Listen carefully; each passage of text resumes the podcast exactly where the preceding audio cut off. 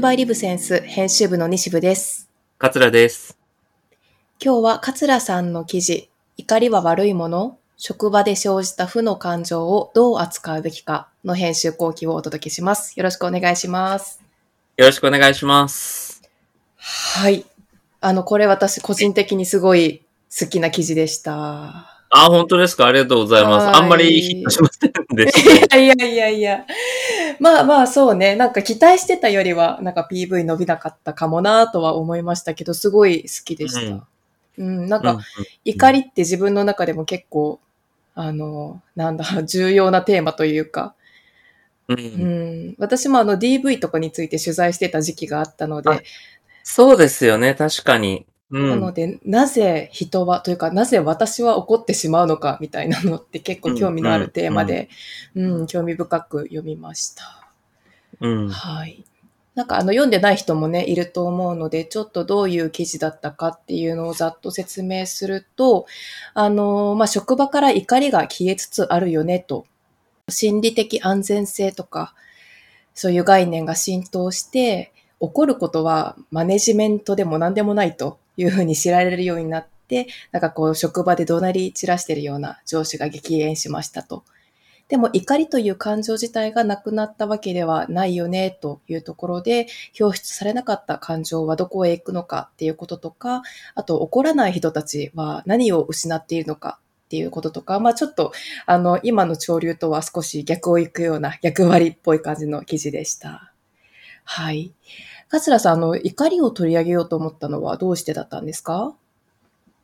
やっぱりまあ、ハラスメントの問題ってずっと、まあ僕は人事としても考えている中で、えーっと、僕は何かこう、怒りを封じ込めようとする動きが逆にハラスメントを生んでるんじゃないかというような、まあ、仮説があって、まあ、ちょっとこの問題に取り組んでみたいっていうのが一つですかね。あとまあ、もう一つは前回マネージャーがどこまで人の話聞くのかみたいなことをやりましたけれども、うんうんうん。それと関連してちょっとそのマネージャーのやりづらさみたいなところに焦点を当てたかったというところです。うんうんうん。いやー怒りを封じ込める動きが逆にハラスメントを生んでるっていうのはどういうことでしょそうですね。えーっと、まあ、怒りを封じ込めるというか、その表出、まあ、ここでも、あの、表出抑制という話をしていますけれども、うやっぱりそれは抑制するっていうことは、抑制することによって、別の噴出の仕方をする、うーうん。わけですよね。はい。で、まあ、そのことが、よりこう人間関係をこじれさせるというか、うんうんうん。えーもし何か、あのーなんだろうな。まあ、もちろんそれは、ね、冷静に行わなければいけない部分はありますが、注意すべきところはきちんと注意するっていうことは、会社の仕事の中で、えー行われるべきことなんだけれども、それがなんか今、マネージャーの人たちが、い過剰に萎縮しちゃっている。注意すべきことも注意しちゃいけないんじゃないかとか、注意できない。。どういうふうに注意すればいいかわかんないというふうになっていて、まあそういうことからさらにねじれた問題が生まれていってるんじゃないかなっていうことを感じてます。うんなるほど。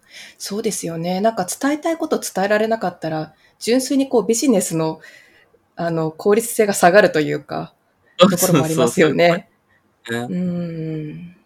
なんかあの、実は私は桂さんのことも感情をあまり出さない人っていう風に見えてるんですけど、なんか個人的に仕事する上で、あの、気をつけてたりするんですか？そのあたり。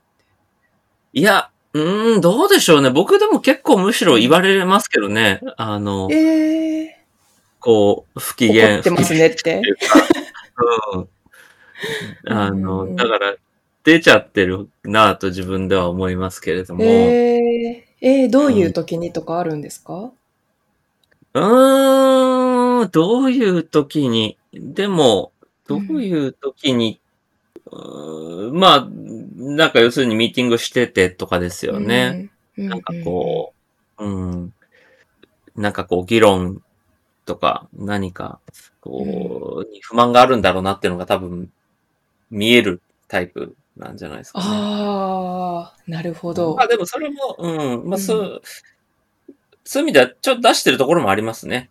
半分ね。あーうんうんうん。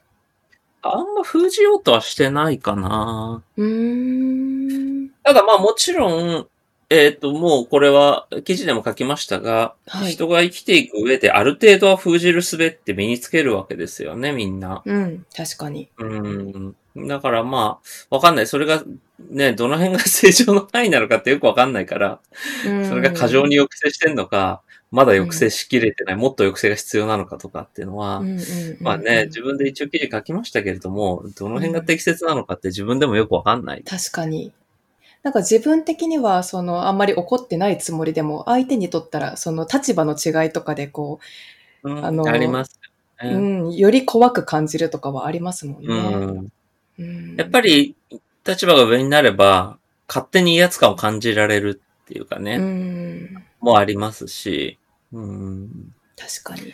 なんかこう、例えば、若い子が、あの、無口でミーティングほとんど発言しなくても、なんかこう、うんあ、無口な子なんだなってなるんだろうけど、立場が上になればなるほど、何かこうね、怒ってんじゃないかな。なってね。そう怒ってんじゃないかなとかなるっていうのはね、あります確かにな。今日桂さん喋んないな、みたいな。なんかしちゃったかな、みたいな。そうそうそう。さっき、あの、収録始まる前に、怒るのとイライラの違いみたいな話もありましたけど、うん。イライラっていうのは、どん、どんな感情なんですか？そう、だから、これは、まさに一個前の記記事とも重なるんだけど、その機嫌、うんで不機嫌、機嫌不機嫌ってのがありますよね。はい。うん。で、まあよくマネージャーって機嫌よくあらねばならないみたいな、まあマネージャーに限らずかな、うん社会の機嫌よくあらねばならないみたいな規範が最近すごく強いなと思っていて、はいはいはい。やっぱり、あんまりそれを強めるべきじゃないと思ってるんですよね。うーん。もちろん不機嫌を振りまいたりとか、不機嫌で人をコントロールする人間が良くないってのも大前提。はい。大前提としてある上で、とはいえ、こう、当然人間って不機嫌な時とか、もしくは不安に駆られているなんか別のね、プライベートな事情とかもあるかもしれませんし、うんうんえーその人の体調とかもあるかもしれない。休むほどじゃないけど、元気には振る舞えない時もあると思いますし、はい。だからやっぱりそういう不機嫌とか、ちょっと今日調子悪そうだなとか、今日なんか機嫌悪そうだなっていうのは、お互いこう、なんていうのかな、受け止めるべきことだなと。うんいうふうに思ってるので、まあそういう意味ではあんまり勘ぐらなくていいんじゃないっていうことでもあるんですけどね。うん、勘なんぐらない？か今日機嫌悪いな。うん、今日機嫌悪いなと思っときゃいいっていうか、それでなんか自分がなくしたのかなとか、思わなくていいというかね。それはそうですね。私もなんか、あの、被害妄想強いからいつもそう思っちゃうけど、低気圧とかでもね、あの、イライラしたり、あの、不調になったりする人もいますしね。うん。うん、なるほどなそれもね、はい。あの、こう、もちろん言えたら言えるでいいと思うんですよ。ちょっと、今日、うん。なんか、あの、昨日、なんか、家でトラブルがあって、今日ちょっと、うん。あの、元気ないけど、気にしないでとか言えればいいけど、うんうんうんやっぱり全部は全部言える事情じゃないと思うし、まあ言いたくもない時もあるでしょうし、うん。うん。だからなんかそういうのがね、まあ言えたら言えたでいいけど、言えなくても、まあほっとかれるというかね、まあ心配されてもいいんだけど、うんうん。なんかこう、そういう波はみんなあるもんだっていう方がいいかな。そうですね。おっしゃる通りです。とはいえ、こう、やっぱり世の中のメインストリームは部下に強い言葉を使ってはいけません。まあ、これはね、あの、先ほど桂さんも言ってたように前提の部分なんですけれども、だからといって怒りがなくなるわけじゃない。で、その怒りがこう自分の中で封じ込められる、表明されないことによって、どんな弊害が起こるのか？っていうのをちょっとあの記事の中でも書かれてましたけど、改めてお話しいただいてもいいですか、そうですね。あの、これはですね、素晴らしい本で、うんえー、ポッター・エフロン夫妻、えー、という方たちが書かれた、まあ、日本語ではですね、アンガーマネジメント11の方法という、あの、本になっているんですが、原題は別に、あの、アンガーマネジメントという本じゃないんですよね。うんうんうん。えーっと、原題なんだったかな、 Letting Go of Anger という本で、へー怒りを流すみたいなことですかね。そうそうそう、まあ、うん。あの、そう、まあ、解放するみたいな意味ですよね、 let go。うん。うん。あの、解き放つというかね。うんうんうん。だから、えっと、まあ、これ別にアンガーマネジメントもそういう言葉で、えっと、なんかこう、封じ込めるみたいなことじゃないんですよね。適切に表出することも含めて、はい。あの、アンガーマネジメントという言葉は使われてると思いますが、僕は現代のレッティングオブアンガーっていうのはすごくいい表現だなと思いましたけれども、はい。まあ、それを、まず許すっていうことうんだと思うんですよね。怒りを抱いている自分。やっぱり怒りを抱くべきじゃないと多くて、うんうんうん。で、えっ、と、抱くべきじゃないっていうことがやっぱり行き過ぎるとうん何か根腐れするような感じが僕はしていて、うんうんやっぱりさっきのフィギュアの話ともつながるんですけど、人間って怒る生き物で、はい。怒るということを、なんか前提にした上で組み立てて、その上の理屈を組み立てていかないといけないなっていうことが大前提として置いておきたいところですかね。はいで、まあ、この本で書いてあるのは、うんその怒りを過剰に抑え込むと何が起きるかというと、はい。あの、自分の一部が失あってしまったりとか、うんうんえー逆にこう自虐的に、過度に自虐的になってしまったりとか、はい。えーもしくは身体的、精神的不調に見舞われたりとか、うん。そういうことが起きてしまうっていうことを、まあ継承しているっていう。うん。怒りを抱く自分を許すってなんかすごい救いのある言葉だなって思いますね。なんかこう、怒りを抱くっていうことの多分、もうちょっと奥の方には自分が何を大切にしてるかみたいな価値観にもつながりますよね。うん。うん。なんかいいつもこういう時にイライラしちゃうなっていうことを裏返すと、あ、私こういうところにこだわりあるんだな、みたいな思考の癖だったりとか、その価値観どこに置いてるかみたいなのが分かって自己理解にもつながるのかなって思ったりしました。そうですよね。そう。だからまあ、そういうある種自然な人間の感情としての怒りっていうものを、うん。あの、否定しないで抱くっていうことうんから、まあ、この怒りの話を始めたいっていう感じですかね。うん、なるほどな。職場だと、いい人、いい人というか、まあ、常識的な人だけど、まあ、家庭だとちょっと乱暴になるとか、感情をすごい人に押し付けちゃうとか、そういう人っていると思うんですけど、なんかそういう意味で、職場で、その感情をものすごく撒き散らすみたいなことが、私的にはあんまりこう、そっちの方が珍しいんじゃないかなっていうふうに思ってたんですけど、桂さんこれまで結構出会ってきました？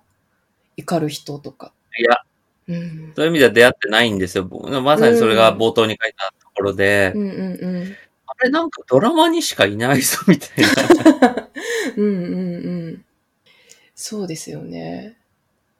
でもまあ、よくよく振り返ると、灰皿を投げつけてる人は確かにいないけど、まあ、うん怒ってる人はいた気がする。うーん。うん。確かに。まあなんかそりゃゴミ箱蹴るとか灰皿投げるとかは分かりやすく嫌ですけど、なんか多分もうちょっと現実的なのって、なんだろう。なんかずっと眉間にシワ寄せてるとか、話しかけづらい雰囲気をずっと出してるとか、そういうことですよね。うん。そうそうそうそう。だから怒る、うん、そうなんですよね。で、結構その怒った時に周りがどう対応していいかわからないっていうのも、うん。まあ、あるあるかなと思っていて、うんうんうん。うん。ねそう、誰かが、例えばミーティングで話をしてて誰かがすごくこう怒りを抱いたっていう時に、うん。結構難しいと思うんですよね。その先どうするかってうね。ん。なんかそれは、まあもちろんこう怒りへの対応って根本的な難しさもあるんだけれども、はい。あまりに我々がこう怒りに対して不慣れなんじゃないかなっていう気もしていて、確かに。ちょっとレアなケースにしすぎてんじゃないかなっていう。うん。もっと気軽に怒れる社会の方がいいんじゃないかなっていう気もする。うんうんうん。そうね。自分の中の怒りの扱いも難しいですけど、怒ってる人の扱いも難しいですよね。うん、そうそうそう。ん。放っておくがいいのかな？聞いてみる？ねまあちょっと時間を置いて話し合ってみるとかね。ああ、そうですね。でしょうねうん。うん。まあでもなんか怒ってばっかりの人も嫌ですけど、なんかこう、何考えてるかわかんない人も嫌ですよね。なんか、うん。なんか言ってもらわないとわからないというか。そうですね。まあだから、うん結、局、そのね、 Letting of Anger の本では、やっぱりそこって同じような扱いなんですよ。うん。あの、怒りの扱いが下手な人。ああ、はいはい。うん。で怒ってばっかりの人っていうのは、やっぱり、まあそれも何種類かあるんですけど、あの本によると、こう、怒りが癖になってる、中毒のようになってる人。はい。そこに、種のこう優越感とかちょっとこうね、うん。あの、心地よさを感じてしまっている人とか。もいるし、一方で全然怒れない、それに対して、こうね、あの、うん何か罪の感情を抱いてしまうような人もいるし、だからどちらもある種、こう怒りっていうものを、あの、健全にニュートラルに扱えなくなっちゃってる。うーん。なるほど。あの、私も自分が怒る場、怒る側っていうふうに考えたときに、あの、その取材をしててすごい勉強になった考え方があって、あの、うん。感情は変えられないけれども、思考と行動は変えられますっていうのを、その NPO の方がおっしゃってたんですよね。うん。カッとなんか一瞬頭に血が昇るような感じだったりとか、あと悲しいとか、なんでそんなこと言うんだろうみたいな感情は変えられないけれども、その後どういうふうに解釈するかっていうのは自分のその思考の癖だから、まあちょっとずつ見方を変える。あの記事の中にもリフレーミングってありましたけれども、見方を変えるとか、その後の行動、思考と行動は変えられるっていうところが結構、あの、まあ、救いようがあるなって思った部分で、やっぱりその他人と関わっていくっていうのはまさにその思考と行動の部分だなっていうふうに思うので、そんなことを思い出しながら、はい。うん。そう。だから、怒りの表明っていうものがみんなわかんなくなってるっていうことだと思うんですようん、ね。うん。で、僕は怒りの表明はしていい派なんですよ、そういう意味では。はい。していい派なんだけど、うん。えーっと、例えば、あれ、平野啓一郎さんのはいツ。イートの話って、ここで出してないですよね、この記事でね。あ結局ボツはいにした。のか。うんうん。何でしたっけ？お平野啓一郎さんが、えーっと、日本のドラマってのは、うんうん。あの、怒りの表現がすごく下手で、へえ。あ、ありました。えーっと、日本のドラマや映画の演出で、えー登場人物がやたらと感情的になって怒鳴るのが本当に嫌でバカっぽく見えると。うんうんうんうん。で、真剣さや怒りの表現が怒鳴る以外にないというのはお粗末すぎると。いうことを書いてるんですね。で、これは要するに、うんえっと、怒るなじゃないんですよ、彼が言ってるのは大事なのは。はい。怒りの表現が怒鳴る以外にないというのがお粗末だっていうことを言っていて、これでもうんドラマだけの話じゃなくて結構、あの、世の中全般に当てはまる気もするんですようね。ん。そうですね。なんかうん、こう伝えたいこととか、あの、不条理に思ったことがあったときに、伝え方っていくつかあるはずですもんね。うん。うん。そう、だから、やっぱり怒りっていうものを表現するやり方っていくつもあるし、それを表、うんなんかこう、だから怒鳴るか怒鳴らないかっていうかね、怒鳴るか抑制するかじゃなくて、うんうんうん。怒りの表現の仕方のババリエーションっていうものを、確かに。なんかもうちょっとこう考えてもいいのかなと思いますうし、んうん、その中でもうちょっとこう、外にきちんと怒りを出していくっていうことを、うん。うんいくのがいいのかなってのは思いますね。なるほどな。桂さんはさっきその怒りはあの出してもいい派だっていうふうにおっしゃってましたけど、ご自身はなんかこう怒りを感じたとき、それを伝えるようにしてます？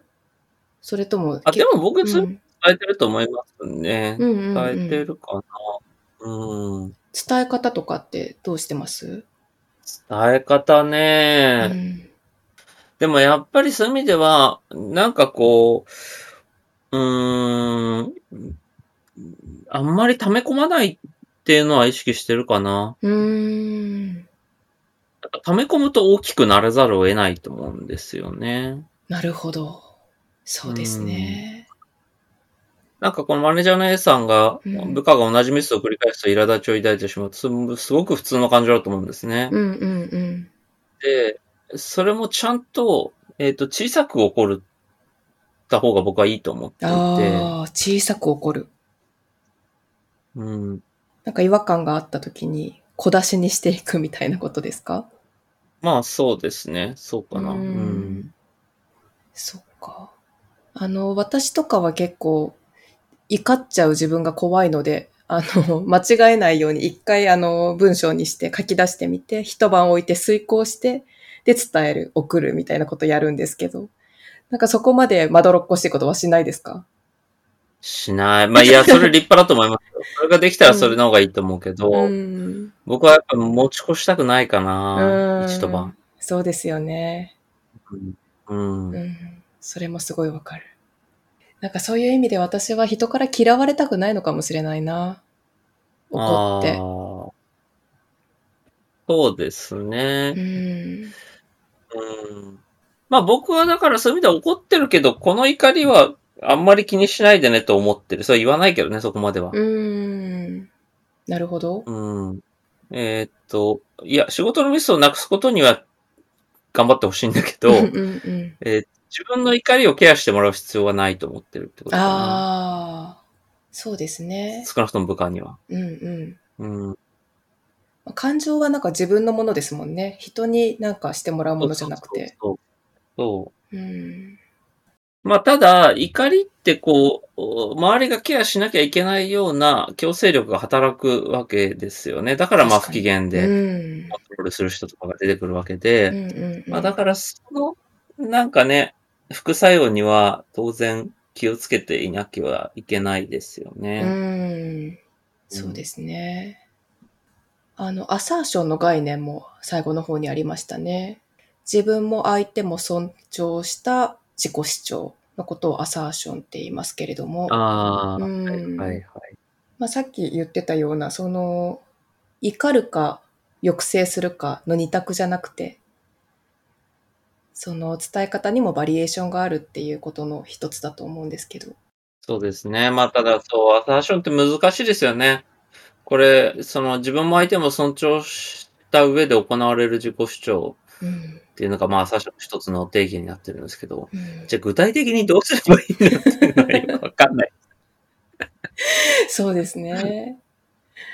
なんか最近その管理職向けにアサーション研修みたいなのも少しあるらしいですよ。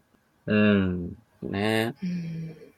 なんかでもそう、うんえっ、と、アサーション研修もそうだし、アンガーマネジメントもそうだし、うんまあそういう意味ではこの記事もそうなんだけど、はい。なんかやっぱり最後こういう着地になるんですよね。